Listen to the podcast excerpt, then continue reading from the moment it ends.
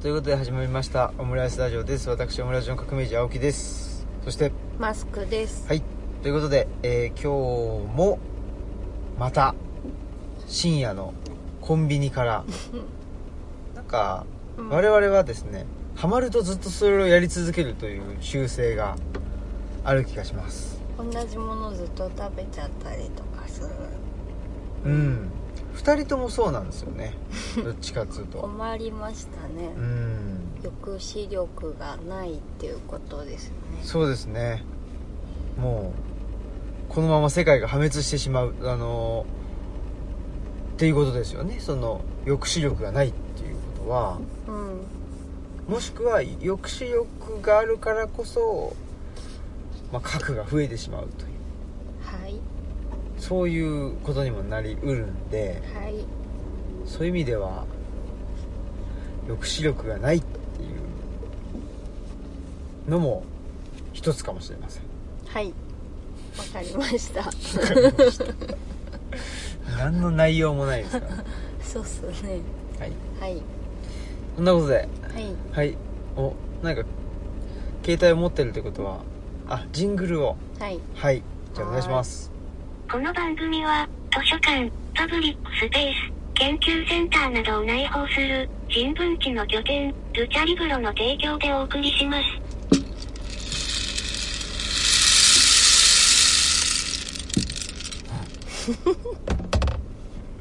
なんかゴンゴンその車の中でまあ大きなねはい。くなんつったらいいんですかこれはえっ、と竹筒に小豆が入ってるなんか海の音がする楽器ですね。はい。うんうんそれがねこれはどのぐらいだろう7 8 0センチあるんで幅がなかなかあるんで。はいそれをねもう車の中であの振り回してるんで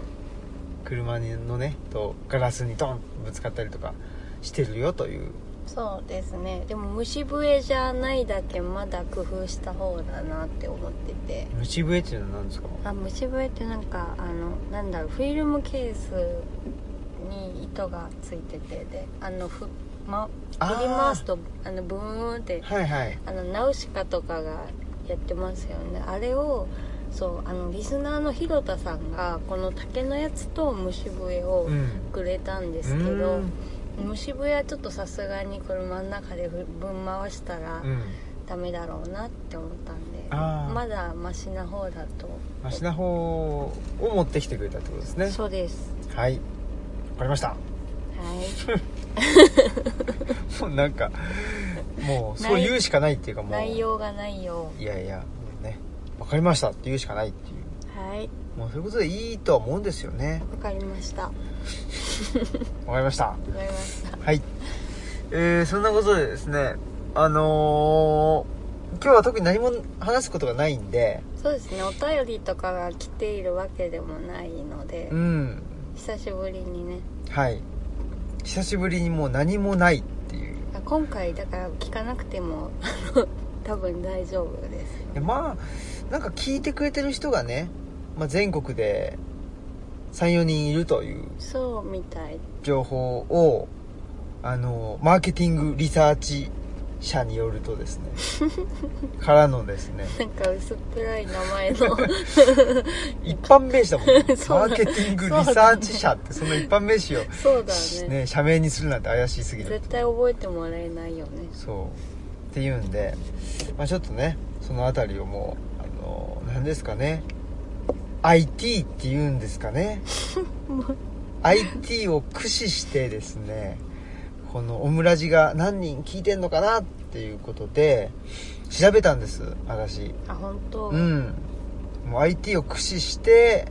その人差し指にですねうんあのちょっと人差し指人差し指 人差し指をペロッと舐めましてね人差し指をペロッと舐めてその人差し指を天に高くはい掲げたんですねはいその風向きであこれは全国で3人だなとあーなんかそのくだりあれですね前回もありましたよね茂木茂木さんと小山さんと喋ってる時もなんかつばつけてあの風をっていう話ちょっとしてましたよねそうかな、初う出だと思うんですけどんいやねいやいやしてましたよ本当ですか、うんあだからねあのそその3人の時もめっちゃ指摘されてましたけど、うん本当忘れるよねらうんまあもう本当に申し訳ないけど関心がないんだろう ねうんうんそうだね何に関心があるんだろう ねそれが問題なんですよねお前は何に関心があるのだからなんだろうな結構無関心な人間なんだと思うんだよねあでもそうなんじゃないね無関心っていうかなんかなんだろうねなんか委ねてるっていうか、はいうん、なんかなるようになるさみたいうな、んゲセラセアみたいな人なんだろうなとは思いますうんうね、んちょっと無関心って言っちゃうと、まあ、結構あのねあの思い出忘れていってるんで、うんそれも無関心って言われてちょっとあれなんでそういう言い方はやめときましょうかもう指摘が入りましたけどだから無関心無関心っていうかなんだろうちょ関心がずれてるっていうか、あうんあとはなんだろうなあんま期待してないあそれはでもなんか信じなんだろう大きくは信頼してるっていうかその期待はしてないけど信頼はしてるっていううん風に見えますねうん全体的にうん、うんと思います、はいうん、だだからどっちかっていうとなんか人に対して割と性善説の人なのかなっていう風にも見えるんですけどい違やうーその問題ですようんせ性善ポップ説ス性悪説問題ポップスは制約説いやだからそれをどうなんだろうっていうあこともちょっと今日の議題としては話したいですねあはい性善説と性悪説とかってなんかよく言うけど、まあ、そもそもその分け方もどうなんだっていそうう気そうはしそうますそううんだし誰だっけ性善説とか性悪説とかって言ったのなんか巡視がどっあーちでとかあるでしーょそうそうしだかなんだかそうそうそうそうえっ、と生前そもそもねあちょっと待って私あれネットワークがあんまり調子が良くないかもしれないですねうんえーだかうら、んでそのあその孟子孟子が性善説、うん性善説、うん、孟子と巡視ですか多分そうなんだと思うんねですけど、でそのいわゆるち巷で言うようなうんその一般化した性善説っていうのが、うんを本当にその孟子がうん言ってるのかっていうあそうですねちょっとなんかそもそもの意味が違う、違うと思うんだよだっねてあの反知性主義とかもそもそもの意味は結構違いますよねうんそうなんですよ、だからなんか一般的にはなんかい使われてしまううん言葉と、なんかその原点に当たった当たった時にまあだってねそんな一言だって例えば性善説ってこうなんですって一言で言えることを一冊の本にしないからね、まあそうだよねだから結局ジェンダーとかもそうだしなんかそうですよね陳腐化してなんか広まるっていう言葉だうんけがうんうん一人歩きするって言った声はまあ仕方ないっちゃ仕方ないかなとは思いますけど、まあ、逆に言うとその一人歩きしないとはい広まったことにはならないんであまあそうだね、うんでも難しすぎてちょっとあの使えないっていうんですよね,、うんねえだと広まらないとは思いますよねうそうなんですよ、まあ、そんなことで、んはい、ただちょっとそのあたりどうなのかしらと、だからまはあね巡視とか老子とか読まなきゃいけないなと思いつつもまあ読めてないっていう状態ではありつつうんも、はいじゃあ自分の何ですか人間観っていうのはどういうもんなのかっていう話をですね、まあ、最近私はあのホッブズのリバイアさんを、まあ、昔読んだ記憶があるんだけど全く覚えてなかなくてう、で新訳で読んでてすごい非常に面白いとんうんいうふうに思ってますんでちょっとその辺の話もしたいなとはい思ってますはい、はい楽しみです はいあなんかジングルをまたはい、流すんですね、はいトミウスビ、トミウスビ、トミウスビ、トミウスビ、トミウスビ。全くリスニングができなかったですね谷うつぎヒアリングか谷うつぎ谷宇ぎとは何ですかえっ、と今あのは東吉野はた谷移ぎという白い花で、うんうんまあ本当に谷に咲く水辺に咲く花で綺麗なんですけどそれが花盛りなんでちょっと谷移ぎって言わせてみました AI にね出会いにあこれが IT あ I- IT 活用ですかこれがそうそうですあー ICT のそうですはいわかりましたは いわかりましたわかりましたえっと、まあ、先週のねまあちらっと出ましたけど、はい先週の放送でね、あはい、えー茂木ちゃんと小山氏のねとのあの83年会っていうのかなうんを言いましあのー配信しましたけどもはい何かありますかか感想というかなんかあーなんかうん思った以上に3人に共通点結構あるなと思ったし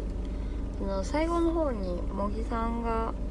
あの割とその小山さんも新平さんもあ革命児さんも、はいあの割と個人の体験を社会に還元すするよねみたいなことを言ってて、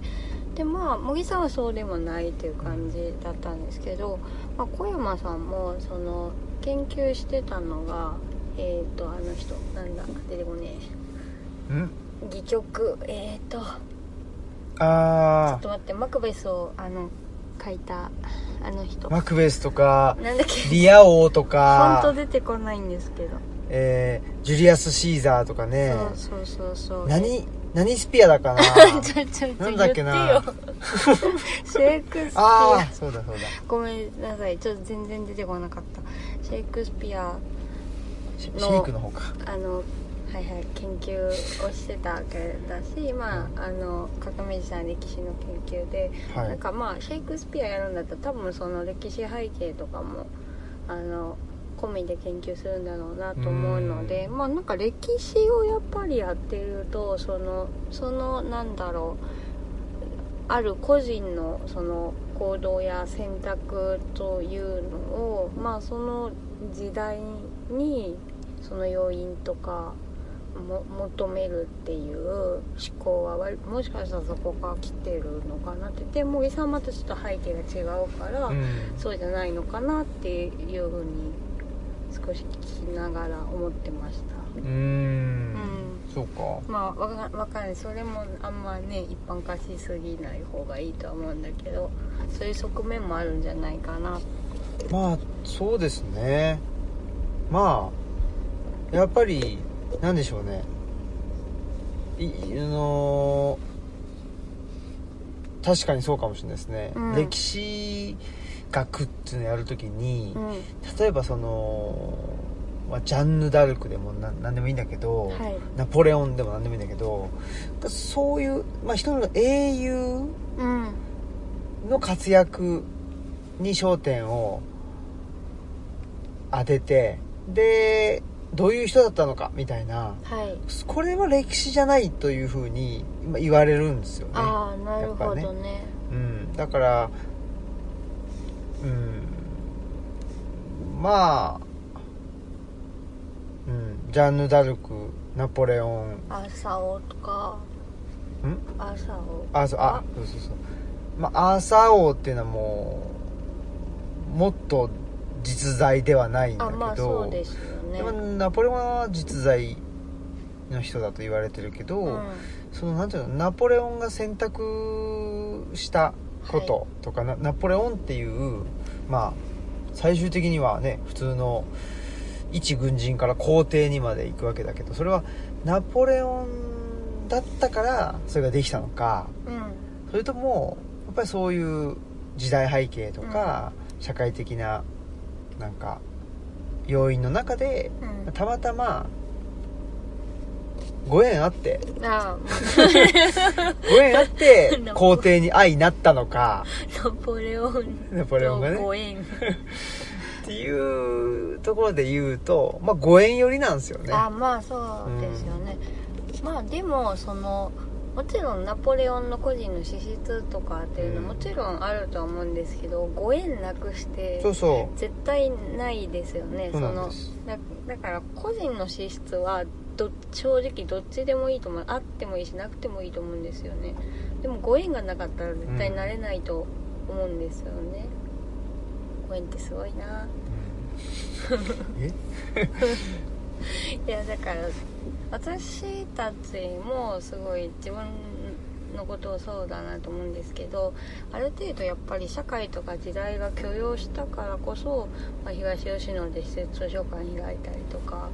してるんだと思うので、なんかあんまりそこにやっぱりあの個人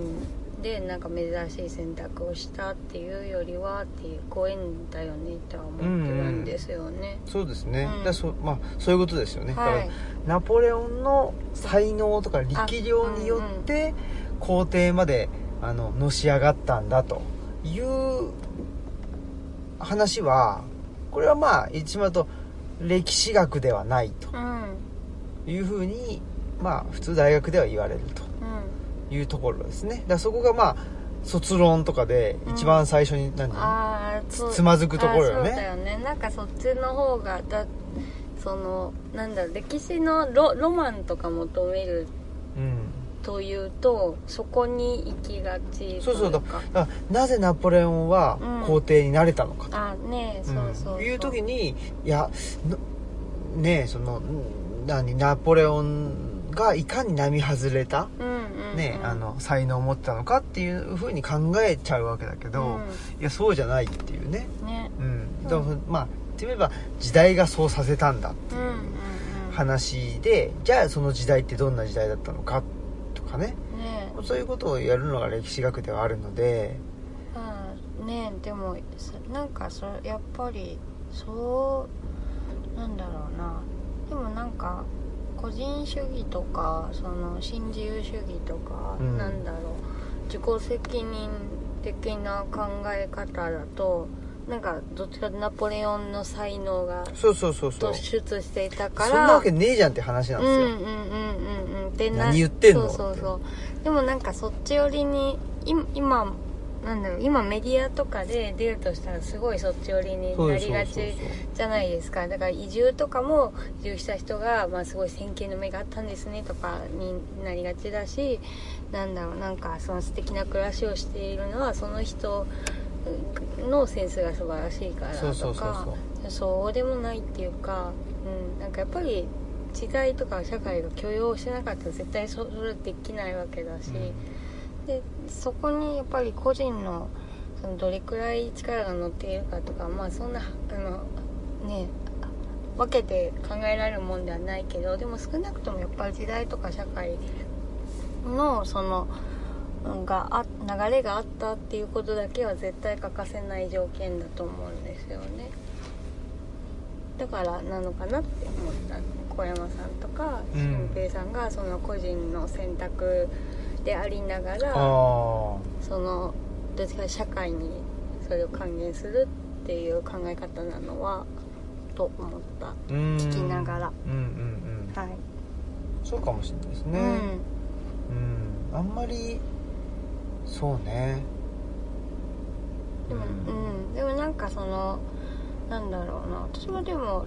そんなに社会に還元する考え方じゃなかったんだけどでもやっぱりちょっとそのそその自己責任論しんどいってうんまあ、なった時になんかそういうあー歴史学だとそういうふうに考えるんだとかそういうことが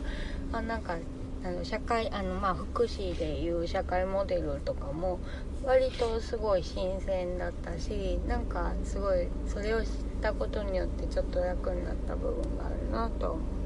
うんうん、うそうですね、うんううんん、でまああのー言ってみればその文学って、はい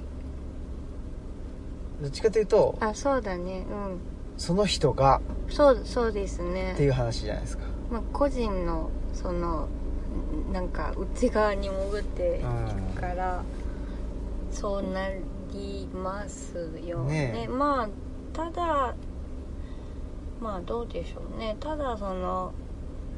過去の文学作品を研究するっていうとやっぱりその時代背景とかとは切っても切れないと思うんで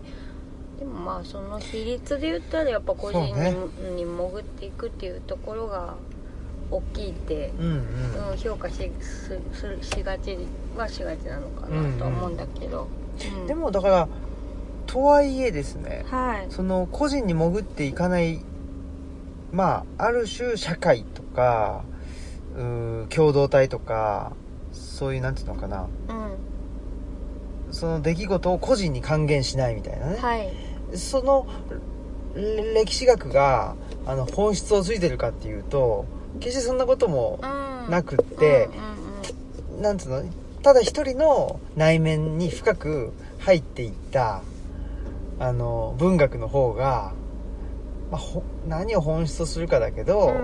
うんそのなんていうのあの読み手うんうんがやっぱりにつ伝わるその時代を超えてあー伝わるものがあったりするわけじゃないですか。まああのそう飛び越えやすいのは安いそうだかねもしれないですよねそこはねそううだからなかなか面白いなとんうん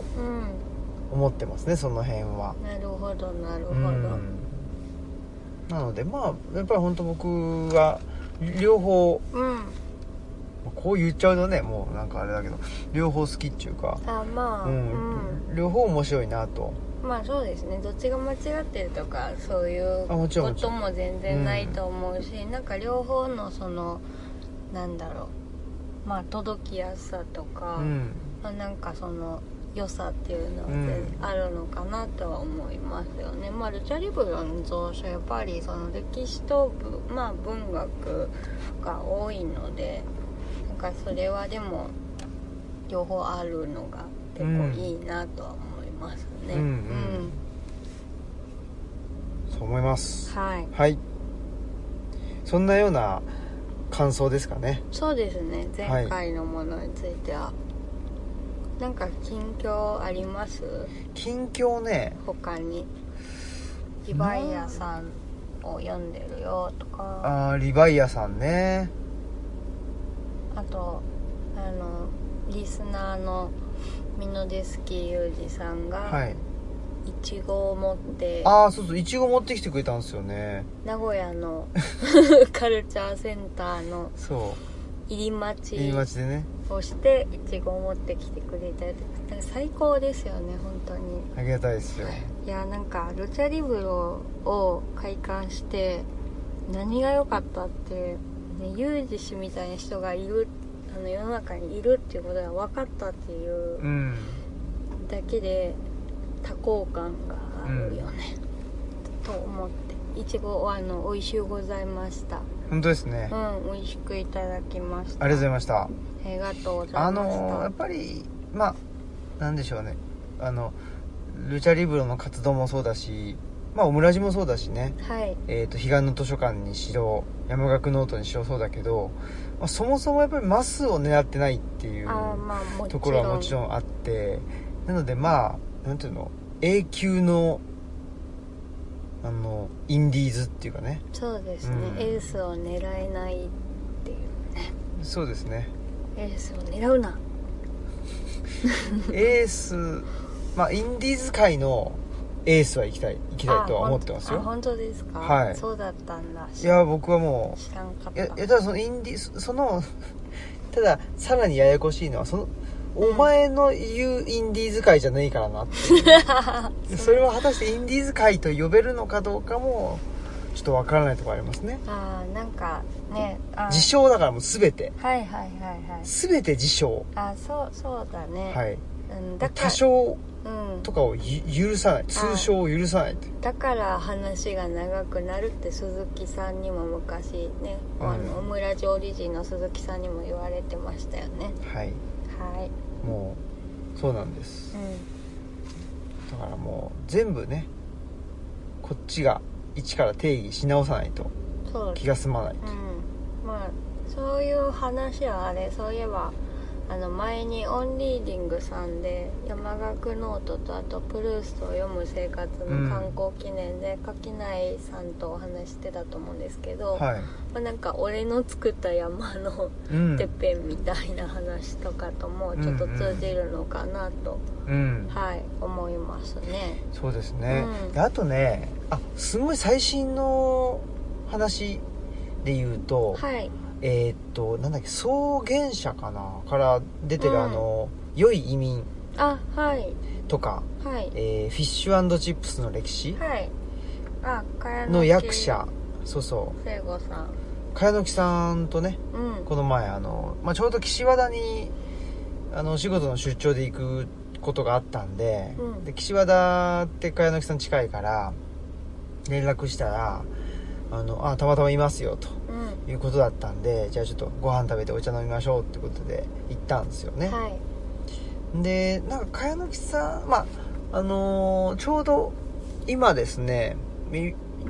いわゆるその手作りのアジールという、まあ、ずっと言ってますけど、はいそれのコンテンツっていうかなが出揃ってきましてはい、でまああの対談と僕のエッセイなんですすけど、その対談の中でね茅野木さんとの対談が入っていうん、あまりすますねねうんは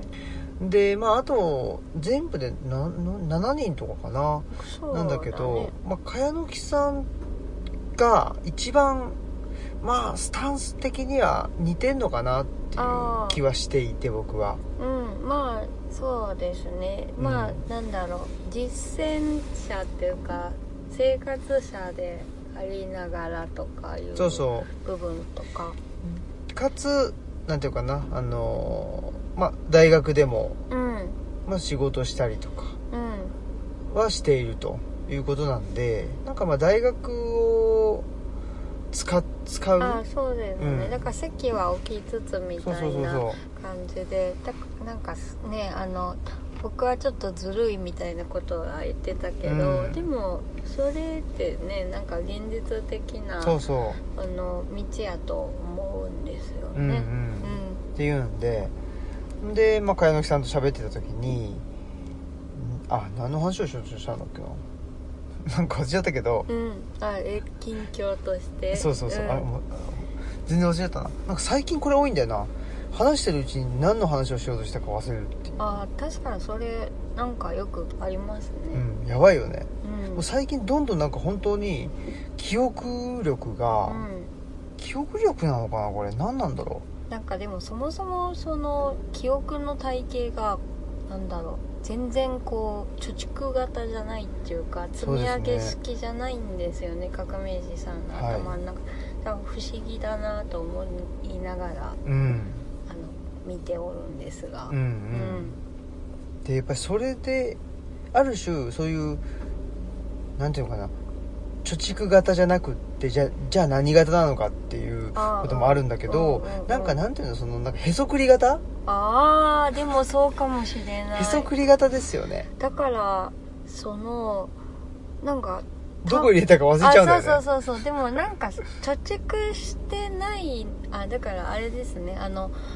ちょあのへそくりだしなんかリスとかが隠すのになんかどんぐり埋めてあーどこに埋めたか分かんなくなって目出ちゃったりするじゃないですか、はいなんかそそういう感じかもしでれなないんか多分そで、んなんか自分で忘れちゃってうん、でだから客観的に見たら、うんいやそこにあんたが植えたから じゃんなんだけど、うん、主観的に見ると、う思いもがけ思いがけないとこから芽が出てきたっていあうそうだねことになるからだからすごいあなんか目が出たって言って喜んでるみたいなそそうそう感じでもなんかだからあの関省吾さんと一緒にやってる土着への処方箋でなんかすんごい全然あそんな本あったんだみたいなのをなんか出してきたりするから、う、うんあ、すごいなんかでも忘れたって言うけどどっかには溜まってんだなっていうのはどっかにねそうそうびっくりはするんですよね毎回いやだから多分そこである種成功体験というか、ああ、ね、なんか面白いとか言言ってもらっちゃってるからじゃあいいやと思って もうどんどんどんぐり埋めちゃうみたいなでもどこに埋めたか気にしないみたあいな確かにねそういうところがあるからうんだから僕多分なんて言うんだろうななんかあのうーんなんまあ文章を書くにしてもはいあまあオムライスは違うんだけど文章を書く時ってあんまり自分から何か発信したいってことってあんまないんですよねああちょうどどうやって書いてるんですかであし締め切りがあそっか締め切りがあるから書いてるあそっかあそうそうですよねあの革命児さんは締め切りそうですね締め切りがないと、ないと書けないだから私はその依頼とか締め切りとかなしなしに普段から書くでしょ書いてるんそうそうそう、か書くことが書きたいことがある時に書いてるんですよねで僕書きたい時ないんですよあそうそうですよねだかはらいそれがやっぱ、ねそもそも書く動機が違うというか、うんでも私はちょっとなんだろう自分のトラウマ整理みたいなところもなんか必要があって書いてるみたいなところはあるので,、でそこが違うんですかねねえ、うんでもオムラジは僕必要勝手に配信してるだけなんあで、うん別に締め切りなくてもああそっかしてるでしょでもマスクさんは、はいなんていうの必要がなかったら喋らないでしょ喋らないですねうんでもこのこの違いあそうですねんだからオムラジはそのいつでももうあの誰かがレギュラーで出てくれるっつったらあどうぞって感じ、んで別にオムラジにその出なくなっても特に問題ないっていうか、うあんの自分はそんなにあの声で発信することを必要とはしてないかなとかそうでしょうんそうですね、なのでそれちょっとね、うんそんな感じがあってただただ締め切りがあって書くぞと思ってうん書くとやっぱりもう発信したいこともあるし、うんなんかやっぱりそのなんていうのあのさらにどんぐりがうん自分では埋めたはずのないところから出てくる、はいまあ、確実に埋めてんだけど そうだねでもまあ忘れてるのでうん出てきたりするし、ハッピーですよねあそうですよう、んうんだからそのハッピーさを味わうためになんていうのハッピーさを味わうためのハードルを下げるっていうことが自分の中で忘れるっていうああなるほどことなのかもしれないですねいやでも羨ましいですけどね忘れたくても忘れられないでもそうでしょ、うん、だから人って多分忘れちゃった方がはさがさあ 忘れちゃった方がもしかしたらその幸せを感じるハードルって低いんじゃない絶対そうだからやっぱりまあ人だけじゃなくうて、んあのうちの小倉くんですわ主任のね、うん小倉くんなんですけど犬ねそうそう犬ね 主任で犬でで病院に行く時、ねはいまあまあなんか病院が好きっていうかあの痛いこととかもいっぱいあったんですけど、うそこその部分は割と忘忘れてんのかな、うんまああの主に覚えてるのが、まあ、最後に「小倉くん頑張ったねいい子だったね」って褒めてもらって優しくしてもらった記憶なんだろうなって感じでだからお医者さんとかあの看護師さんにもパタパタ尻尾振るし、うんうんだからやっぱ忘れるって幸せだなって思うんですようんねうん、うんねえだからまあでもなんていうのかなあのーまあ忘れちゃうってここともあるし、まあねあとは自分で飛ばすっていうのもあるんですよー飛ばせるんだよねそうすげえなそれはどうやって飛ばすんですか目の前に置いとかないのあ だからこれはでもと得意技かもねああそうですねだから、えっとここれって、うん、僕あの就労支援のお仕事ねうん、してるじゃないですかはいその時にあの説明する時にそのなんていうのかなあの利用者さんとの対応とかねうんで、うんまあ、特に対人のコミュニケーションの時とかにやっぱよく説明することとしてその飛ばすってああなんか言うんだけど、まあ、伝わってねえだろうなとは思いつつもうん飛ばすっていうのはなんていうかいあのやっぱり目の前にあるとこれどうにかしなきゃいけないって思っちゃうんで、はいあのーそうじゃないんじゃないっていう話であーまあ、と飛ばすとか横に置いとくとかでもいいんだけどあんまりなんかその、まあ、これ感覚的な話だけどなんか目の前にある問題をうん横に置いとくとかっつうと結構目目にチラチラ見えたりとか、はいなんか匂いが匂ってきたりしてすごい気になると思うのでそれだったらもうちょっと視界の外にあポンってと飛ばしましょうよっていうあ話をするんだけど。うんうんその感覚がなんか僕はすごくあのリアルなのねはいなんですけどまあこれってまあ誰でもができるわけではないんだろうなっていうのは思うんですよねそうですねであの視界っていう言葉も出たんですけどなんかその物事の認知の仕方もちょっと絡んでるのかなと思って、私はそのあの聴覚と聴覚的なあの認知と視覚的な認知って前テストの話したじゃないですか、でもももろ視覚でどっちかというとカメラアイっていうまああのなんだ特性に結構数値があったんですよねでやっぱそういう人ってあのまああのなんだろうだから私文章なんだろう文章をこうあのもうちょっとこういう風にした方が分かりやすいっていうのとかめちゃくちゃ早いんですよね、うんうんでそ早れい早いうんでそれ自分では早いと思ってないけあどなんかそういうあの視覚で文字になってるものをちゃんと整理するみたいなのはなんか人に比べたら早いみたいなんだけどでもその分カカメラアイの人って結構速読ができるとか、うんうんそういう特性があるんだけどでもその分なんかトラウーマうんを抱えやすい多分写真撮っちゃうからだから記憶そのその嫌だった場面をいつまでそもうそうそうだからそれが映像としてやっぱり残っちゃうってことですねうん、フラッシュバッうんクしやすいから確かにそのホワイトバッジってねこの間も、うんうんあの話したあの韓国映画でベトナム戦争に行った、まあ、韓国の若者たちが帰ってきてもベトナム戦争を忘れられないフラッシュバックとかにな PTSD に悩まされちゃうっていう話だったんですけどいやすんごいわかるっていうか写真撮っちゃってそれが焼き付いちゃってるからやっぱ飛ばせ焼き付いてるから飛ばせないというか、なんかねフラッシュバックがずっと悩まされるっていうのはあってそれってやっぱちょっと視覚的にだいぶ物事を捉えてるから、まあ、文章をさっとこう直せるとかそういうのは。まあいい面なんだけど悪い面としてそういう飛ばすことができないっていうのはあるのかな、うんと思ってうんねえいやだからまあ本当そのそれってその能力ってはいなんていうのかなそのその人が能力を持ってますでそれがその労働力としてなんか付加価値がつけられます、うんだからいいでしょって話じゃなくってその人の能力って、まあ、いいいい面として出る時もあるし悪い面として出る時もあるよねっていうだけの話いや本当ですよね全部の能力にそれ言えますよね、多分ね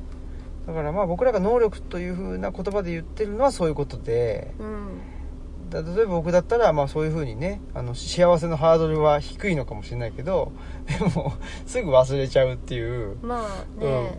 でも忘れる能力でもあるとは思うんですけどあそうだだ,、ねから能力っていうとちょっとなんかあのプラス面だけに思えるからまあ特性なのかな、うんうんその人の持ってる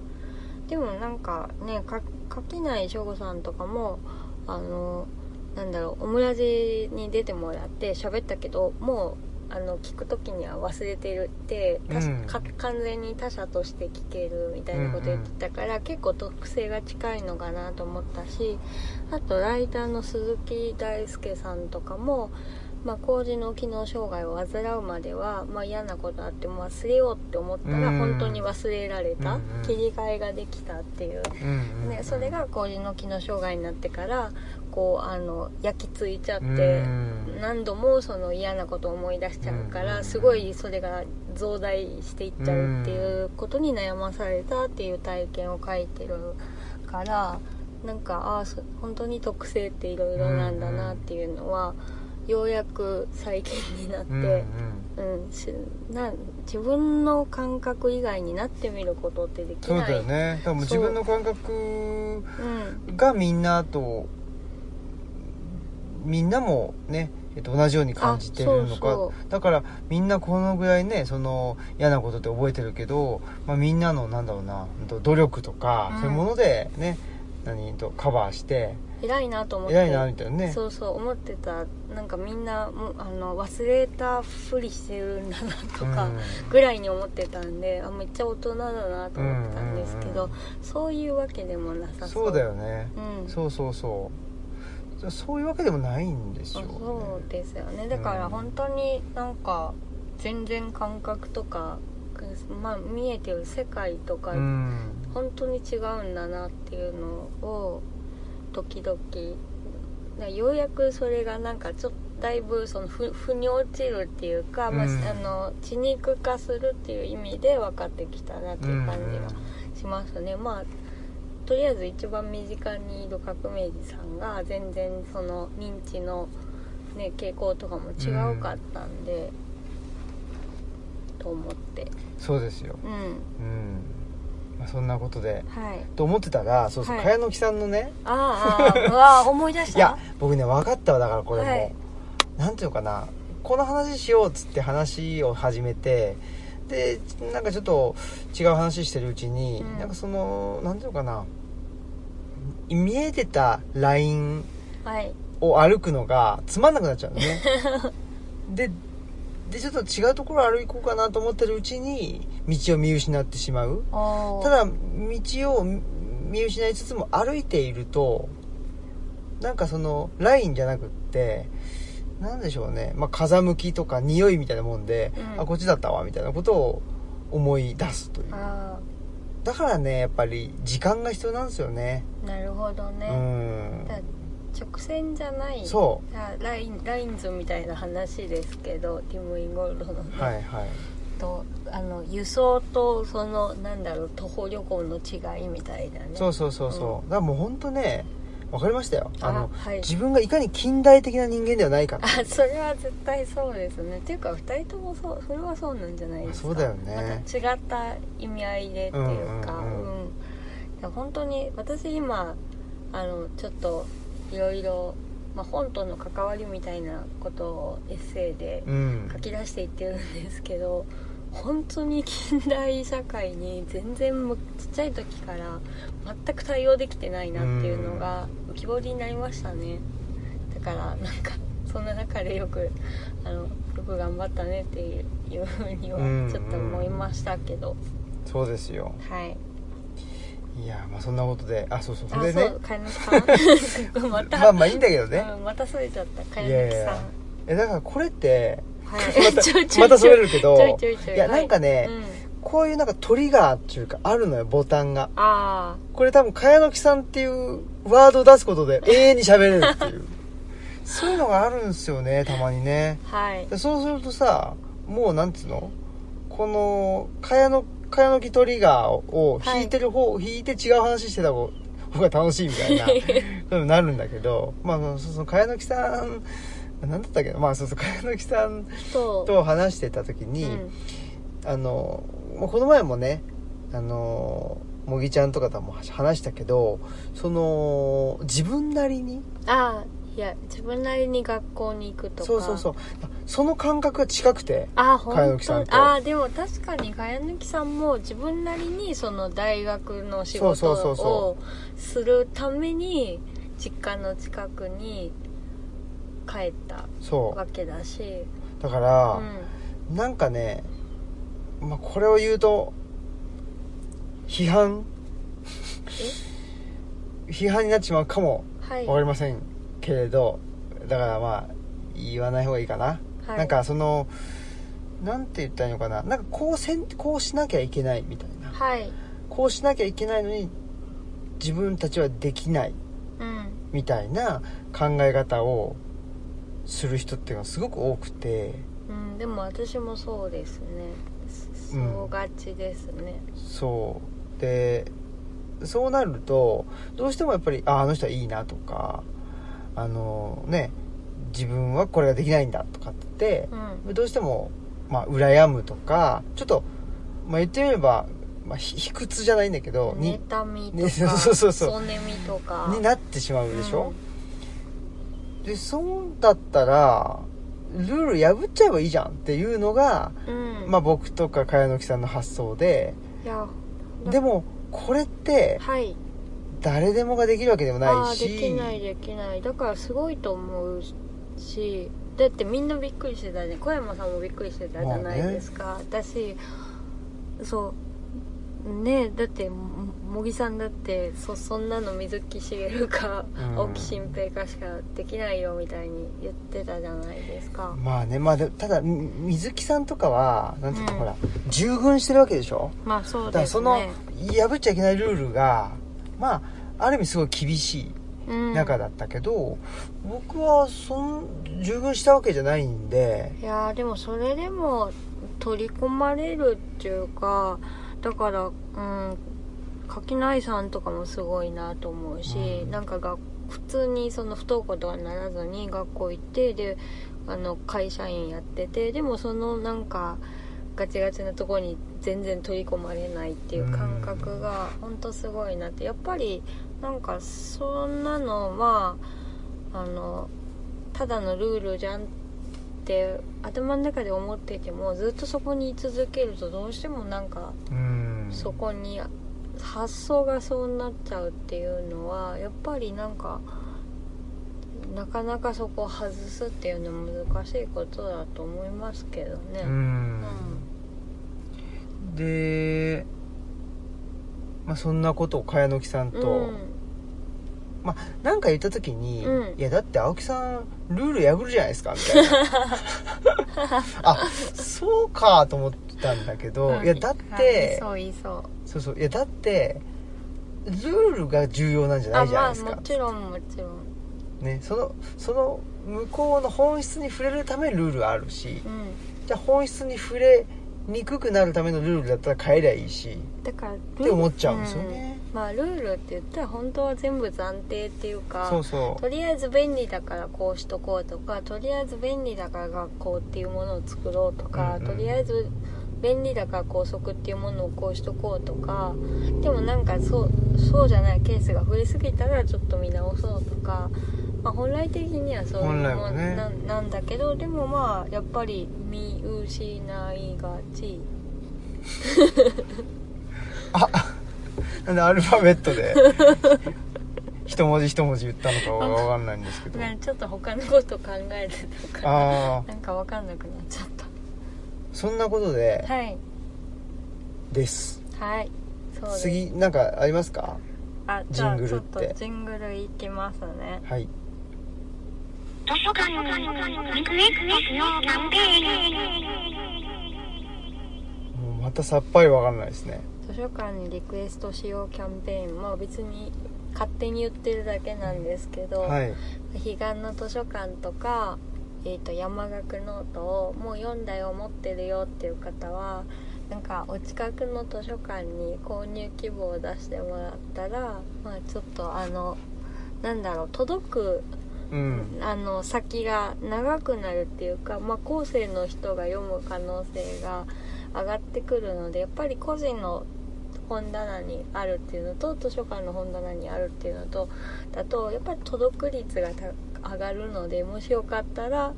図書館に購入希望を出してくださいという、本当やんはいあのキャンペーンなんであもしよかったらそういうことをしてみてください。あはいはいしてした方がいたらねうん、ああの教えてほしいです教よねえてほしいですね大体ねあのどの辺東北の、うんうんうん、ねえーとある日本海側のとか ねさくらんぼが美味しい とかね、まあそういうこと で周りをぐるぐるぐるぐる回ってるねそうそうそう単にウェッティなだけっていうまあそんなことでねお知らせしていただけたらねそうですね嬉しいなというまあ単に単に嬉しいだけですけどね、そうでごめんなさい僕らが嬉しいだけなんだけどいやめ全力で喜びますのでう教えてくださいだから大学だったら大学図書館ん喜ばない可能性もあるからねあ本当、うん、あそそれっかとか言って「どうも」とか言って普通「普通かよ」みたいなところもあるじゃあるそうですかうん、まあでもよかったらそんなこともそやうでっすてねみてください、お願いしますということで、はいい、やほんで、、はいいいっすかえはいええあ違う話をしたいどうぞあうんあのちょっと前にそのオンリーディングさんで、はいあの革命児さん垣内省吾さんと喋った時にあの私がディズニーディズニーランドがあんま得意じゃないっていう話をうんなさっていてでその理由を作り物だからっていう風に説明してたんですけどちょっとそういうわけじゃないんですよねっていうのを今更ちょっと言わせてそれだから半年前のことをだから本当にこれぐらいのペースなんですって話の持ちとかがあだからそう半年経たないとあのアンサーが出せないはいあはい一瞬ちょっとねスクリーンタイムで録音が止まっちゃいましたねいやーそういうこともあるんですよねスクリーンタイムですかはいまあそれ自分設定してるからなんですけど僕がねうん そうそうえそう設定しました確かに はいまあそれではいあの話の持ちが長いとうんちょちょっとそれで今更そのアンサーを言うんですけど、はい作り物だから苦手なわけではなくてどっちかというと私の方がフィクションを摂取するのは好きな方なんですよね、ま、漫画毎日私の方がっていうのはああ革命児さんよりってこと、はいはいその小説とか、ま漫画とかフィクションを毎日摂取しているのは私の方が摂取しているので作り物のその嘘のことだから嫌いというわけではないんですよねうんでもなんかそのディズニーランドはあの垣内さんがなんか夢見る力が弱い人でも夢を見せてくれるっていう風に説明してて、なるほど確かになと思ったんですけどちょっとあの夢見る力強めなのうんうで、んなんか細部まで視覚的に詳細に説明してくれてるからそれがちょっとあの皆まで言わないでっていう風に思っちゃうんですよね自分で勝手に頭の中であの細部は想像したかったりするのでうんうんあまあだからうん僕もそういうそういう意図ですよあ本当ですか、うん、いやその作り物だからそのフィクションだからじゃなくて、うやっんぱりそのディズニーランドなんだろうなそのフィクションのうんいやほんた文言として作り物だからっていうふうに言ってたのとそのフィクションはフィクションとして楽しまないとねっていう話をそのオーニングさんではしてたのでちょっとそうじゃないよっていうあはあ確かにね、いただやっぱりなんていうのかなその人のルールにうん従うのが苦手じゃないですか、苦手ですねなんか手順とか決められてそれをその通りにやるとかがすごい苦手ねだから、うん、遊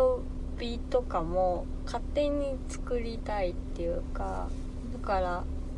まあ、アトラクションとかって遊び方決まってるっていうかそうそうそうだから僕の言ってたなんていうかなその作り物はい作り物っていうのはフィクションっていう意味というよりもう、んルールかなああまあじゃあちょっとその場ではでもフィクションっていう風に垣内さんはね話に、うん、なってたから、ちょっとそううんそうですねルールはそうですね、うんあんまり得意じゃないっていうのいやちょっとルールとフィクションって、うんだからほらそういう時言ったのはう、んあの垣内さんと、うん友田トンさんって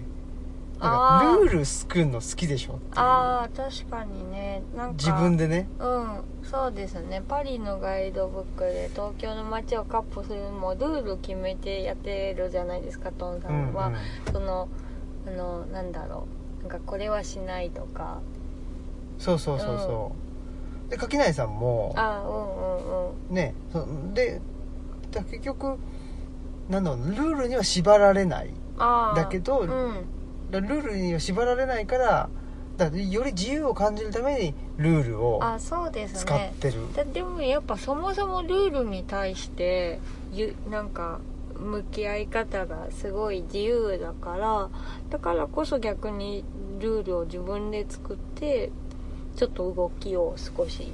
制限してみるっていうかそうそうそう、そうだようね、んなのでなんか僕の、まあ、イメージうんでは、まあ、そのフィクション作り物イコールフうィクションもそうだしルールもなんか作り物っんうんて感じがしててあーだから僕の中ではフィクションと、まあ、今言われて気づいたけど、うんフィクションとルールってうんなんか似てんのかもしれないですねあー僕の中でなるねほどなるほどあーでも確かに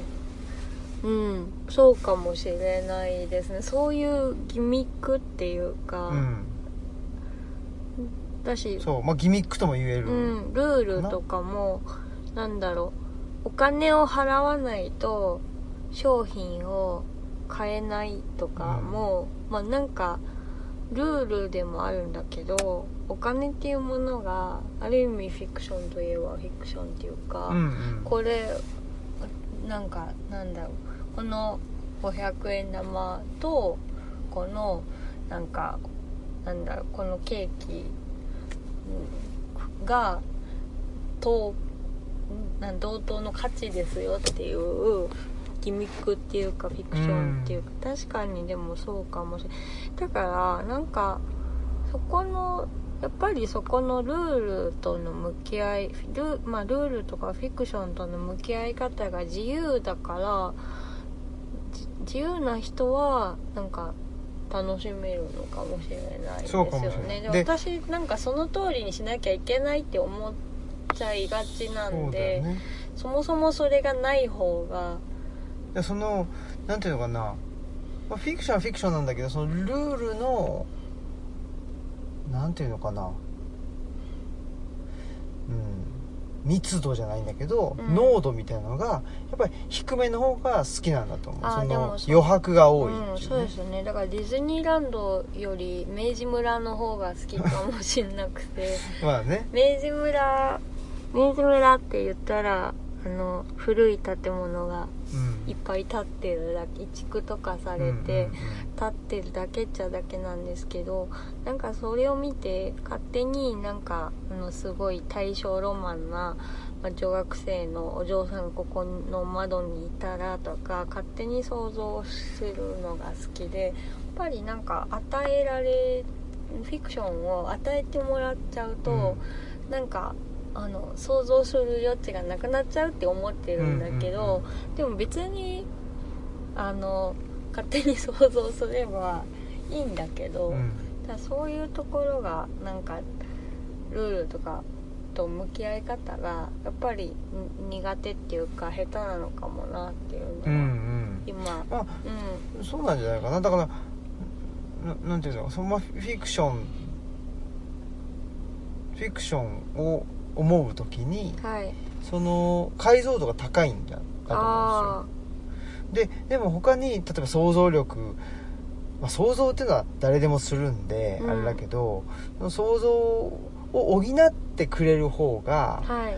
好きですっていう人もいるし、うで解像度がまあ高くて解像度の調調節ができないとか、できないかも、うん、そういうで解像度が高い人はいやもう補われちゃうともうぐちゃぐちゃになるんでっていうそうですねもう余計なことしないでくださいっていうちょっとうあのもうもうちょっとううるさいとかそうそうのなんかわちゃわちゃしすぎてなんかもう見てられないとかってなっちゃうのは、そうですね自分で調節できてないですねう、んそれはありますねなのかなといううんなるほどなるほど気はしますでなんかそういう意味ではもう僕はそのいわゆるフィクション、はい小説とか漫画とかあんま読まないうんしまあ小説は読んだことあるけどなんか必要な時にすごい読むって感じで必要性がないとあんまり読まないってはいいはう、いはい必要性っていうのはなんか自分が欲してないと読まないっていうのがあるんだけど、うんだから普段映画の方が好きはいだけど最近気づいたのはなんかこのこれがこの本一冊読むとすんごい大変なんでうんこれをうんと図解しますとかああイラスト版とかはいあれがすんごい苦手なんですよああそうなんだそれだったらもう元の分厚い本読むんでっていうああなるほどそれは多分その何フィクシフィクションといううんか自分の考える余白のはいはいはい問題で、うんだからまあ僕は文章として読んだ方がうん解像度が高くて自分で考えて楽しいし、まあ、はっきり言っちゃえば考える力が、あのーあるうんのでその方がいい、むしろ邪魔にじゃあなっちゃうんですねイラストとっか書いてああると邪魔だし逆になんていうの論理的じゃないからあーイラストとかってなるほどイラストって論理的じゃないじゃないですか、だからかんだからあんま感覚のまあどどうなのかなまあだからそれを感覚的につかむっていうのじゃあちょっと満足できないし、うん、うんなんかすげえ中途半端になっちゃう気がしてて嫌なんですよねまあでもうんなんかわかるような部分もあるかな漫画はうん毎日めちゃくちゃ読むんですけど、アニメってあんま見れないんですよねであの声が特にそのあんまりつけないでほしくて、なんかちょっと余分に感じちゃうし動くのも動かなくてうんうんいいからやっぱりそこは自分で勝手に想像して勝手に補ってて、うんその解像度が結構高いからなんかつけてもらっちゃうとちょっと、うんあの動かないでもらっていいですかとか思っちゃう色とかもそうだし、ううんんっていうとこありますね。うんねえうだからまあ僕なんていうかで言うとそのゲームってねん、はい、あのーとテレビゲームね、うん、テレビゲームって昔よくやったけどやっぱ昔はゲームだったもんねあーゲームだったもんねっていうかそのいわゆるゲームとしてやってたあーはいはいでもどう考えてもなんていうのリアルじゃないわけですあよまあそうだねこれはゲームなの明らかに、そうだね、うん、だけど今だとえこれってゲームなのとかえあー映画なのみたいなはいはいはい風になっちゃうと、うんちょっともうそれは確かにゲームじゃないっていう風に思っちゃうっていうか、やっぱゲームのあの粗いドットフライの方がちょうど良かったそこにそこで勝手に自分の中でこういうなんか映像を結んでっていうのの方が良かったんでしょうねそうだからんなんていうのかなネバーエンディングストーリーぐらいの方があいやこ れき着ぐるみじゃんとあか、うんうんうんうんね、そういうのがよくわかるわけじゃないですそかうですね分かった方がなんか安心して見れるしあーまあ、物語うんお話として、あのーまあ受け受け取れるんだよねそうですよねそれこそその前回の小山さんじゃないけど黒子って言ったらなんか黒い格好をしてうん顔を隠した人じゃないですか、いるっちゃいる舞台上にいるっちゃいるけどそれをいないものとして見る技術というか、そういうマインドというかそういうのってありますよねそうというこはいとで、はい、まあ作り物とうん、言ってもいろいろとそうだ ねなんかいろいろあるなとそういだねろいろあるなそうですね、はいまあまあ面白いかなと思いました、はいまあでも半年ぶりにね本当にねなんか時間かかるなって思いますねだからあのでこうやってまああの話せる間柄だったら半半年後に話したりするんですけ確かどに大体「え何の話それも今更」ってなるんでエッセイに書いてるんですああそういうわけでそごれはいいざいでますすねはいはいはいじゃあエンディングはい